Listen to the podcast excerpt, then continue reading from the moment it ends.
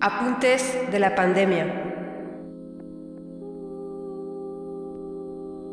Bienvenidos, soy Marco Appel, corresponsal de la revista mexicana Proceso en Bruselas, Bélgica. Francia es el tercer país europeo con más fallecimientos de COVID-19,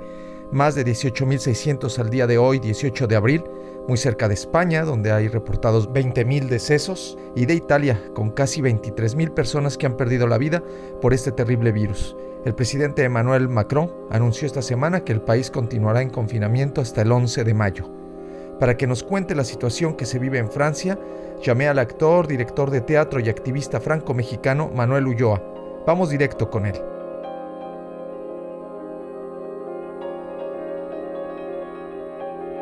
El confinamiento en Francia es eh, más estricto que, el que hay en Bélgica, en Alemania, en Austria y pues mucho más que el, de, que el de Holanda, que es bastante permisible. Hay incluso todavía tiendas abiertas. ¿Cómo ha sido tomado este nivel de confinamiento tan estricto por los franceses, Manuel? Pues mira, en, términos generales ha habido un, respeto del, confinamiento. Eh, prácticamente todo el mundo está siguiendo las consignas de, quedarse en casa, aunque obviamente no es lo mismo quedarse en casa cuando vives en, un departamento amplio o en una casa con un jardín, con una terraza, que en un departamento de interés social con eh, una familia de, cinco a ocho personas y que todo el mundo está hacinado. Entonces esto es, eh, ha salido como a relucir mucho las desigualdades que existen en los diferentes territorios y una de las de las eh, de los territorios, digamos, el departamento de la Seine-Saint-Denis que está justo en el noroeste de noreste, perdón, de París, pues ahí se han, han cristalizado mucho las las desigualdades, ¿no? Porque pues está en este departamento la población más pobre de Francia, es un territorio muy olvidado eh, de la República Francesa y pues ahí ha habido ha habido pues este un confinamiento mucho más este duro de llevar para, para la gente que vive sobre todo en estas estas grandes unidades habitacionales estas torres donde pues la gente está está muy hacinada y donde la policía se ha se ha también ensañado mucho con un celo un poco excesivo de, que la gente respete las consignas.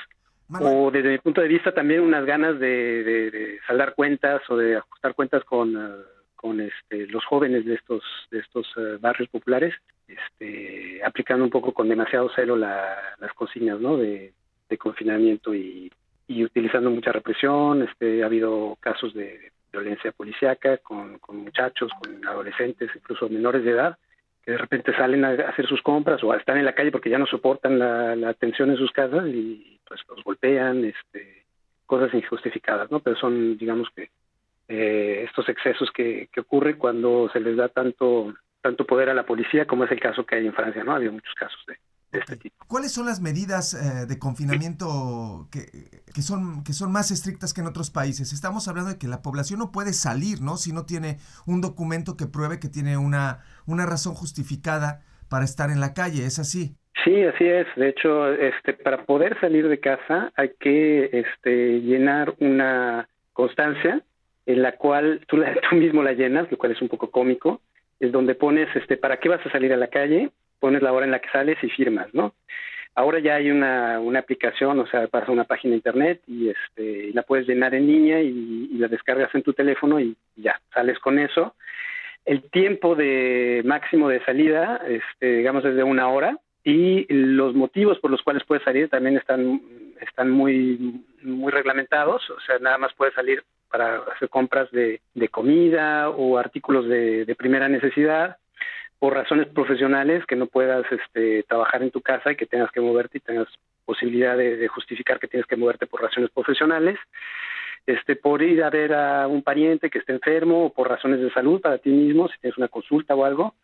para sacar a tu perro a pasear, para que haga sus necesidades, o para correr, este, hacer un poco de deporte, no más allá de un kilómetro de tu propia casa, y este por no más eh, tiempo que una hora, ¿no? Estos son así como los, motivos por los cuales uno puede salir, pero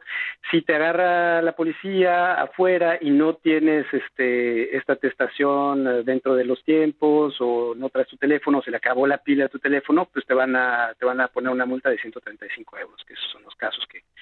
que ha habido con muchos de estos chavos que te decía más eh, un poco antes. En prácticamente todos los países europeos ha habido reclamos contra sus uh, autoridades por uh, cierta mala gestión del brote epidemiológico. ¿Cuáles han sido los reclamos en Francia a este respecto? Pues mira, eh, en Francia la, la, gestión globalmente de la crisis ha sido muy cuestionada porque pues prácticamente han dicho todo y lo contrario. En, en un artículo muy bueno de, de el diario en línea que se llama Mediapart, hicieron una cronología desde el mes de enero hasta la fecha de cómo ha ido eh, evolucionando el, discurso de, de, las autoridades con relación a la, a la epidemia y no, pues te das cuenta de que este, no, no tenían ni idea de lo que se venía y cómo poco a poco fueron ajustando un poco el discurso, este, tanto a la situación que iba evolucionando, pero bueno, digamos que esa parte se entiende, pero hubo otra parte que es un poco más este, cuestionable, incluso irresponsable de parte de las autoridades, que es cuando empezaron a decir mentiras con relación al, a la pertinencia de utilizar máscaras eh, por un lado, eh, la, la, la, portavoz del gobierno llegó a decir que, que, no tenía ningún sentido y que utilizar máscaras no servía para nada. Después, obviamente, se tuvieron que desdecir de eso. También mintieron en términos de, de la utilidad de las, de las pruebas, estas eh, PCR, las pruebas para, para saber si eres portador del virus, aunque no tengas síntomas. Eh, apenas en la, en la locución, la última locución del, presidente el, el, lunes, se volvió a decir que no tendría ningún sentido hacer las pruebas a toda la población cuando pues, todo el mundo sabe que entre más casos identificas, pues es mucho más fácil contener este y focalizar sobre todo la, las medidas de confinamiento, ¿no? Entonces, todos estos, estos estas pifias, es, es, estos errores de comunicación, pues los, los, está los está pagando muy caro el gobierno, porque la credibilidad este pues es, es, prácticamente nula. Ahora ya casi todo el mundo se burla incluso de, de cómo este dicen una cosa, pero al mismo tiempo dicen este dicen lo contrario. Es como el síndrome de la chimoltrufia, ¿no? O sea, como te dicen una cosa, te dicen otra. En Francia, antes de, del brote de COVID, ya había un fuerte malestar social derivado de, de, las medidas que estaba tomando el gobierno de Macron contra pues ciertos sectores, ¿no? Les, la, la, edad de la jubilación, el quitar derechos a funcionarios del Estado, a ciertos funcionarios del Estado, y todo esto estaba muy como cristalizado en el, en el movimiento de protesta de los chalecos amarillos. Se desarticuló un poco, digamos que perdió fuerza porque pues ya iba más de un año que el movimiento estaba este, eh, activo, digamos, saliendo a manifestarse todos los sábados, a, después de haber sufrido una represión brutal con cantidad de más de 25 mutilados, este, gente que dejaron tuerta por tiros de flashball, cinco personas que perdieron la mano con granadas lacrimógenas, este, en fin. Entonces, este, el movimiento seguía de todos modos este, activo, los sábados seguían haciendo sus manifestaciones, pero vino después otra ola, digamos, de descontento que ya implicó a todos los sindicatos cuando, cuando se vino la reforma de, de el sistema de, seguridad para el desempleo, del paro, y también de, de las, del sistema de pensiones, ¿no? Medidas muy, muy brutales, medidas muy neoliberales, este, que obviamente no pasaban en los medios sindicales y en, en, el resto de la población. Entonces hubo manifestaciones muy, muy fuertes a finales del año pasado, hubo la huelga que duró casi dos meses, este, sin transportes, etcétera, todo el mes de diciembre, y bueno, luego se vino esto, ¿no? Entonces, obviamente, por un lado, este, esto desnudó un poco al gobierno, porque todas estas medidas neoliberales que, según esto, eran urgentísimas para que este, se pudiera poner orden en las finanzas del Estado francés, pues de un día para otro, con lo del COVID, este, pues pasaron a ser este, completamente accesorias. El gobierno ya dice que de plano eh, las, las, las va a dejar suspendidas hasta nuevo aviso. Entonces, todo, es, todo este sacrificio que la gente tuvo que hacer, las, lo, todas las semanas de huelga y todo eso, parece que, que de repente eran un capricho del gobierno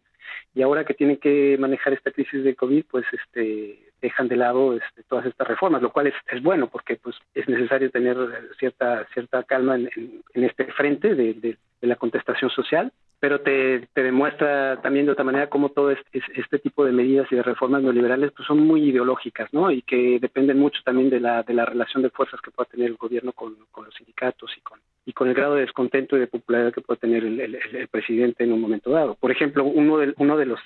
datos como más reveladores de esto que te digo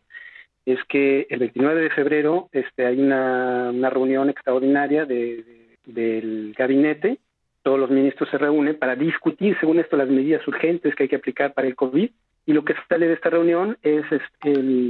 la decisión de imponer la reforma de, las pensiones a través de eh, una ordenanza o un este, decreto. es un decreto, pero es una especie de iniciativa preferente, lo llaman el artículo 49.3 y de alguna manera eso anula el debate en el Parlamento. Entonces pasan eh, forzadamente esta, esta reforma tan importante sin la posibilidad de que se discuta en el Parlamento. Entonces es una medida muy, muy antidemocrática. El gobierno tiene derecho, eso sí hay que decirlo, de, utilizar esta medida este, tres, cuatro, cinco veces, no recuerdo cuántas veces eh, a lo largo de su mandato, pero este, pues el hecho de que lo hayan utilizado en el marco de esta crisis es, este, los hizo verse muy mal, ¿no? Sobre todo que después tuvieron que desdecirse de eso y, no les sirvió para nada porque la, la reforma parece que está suspendida.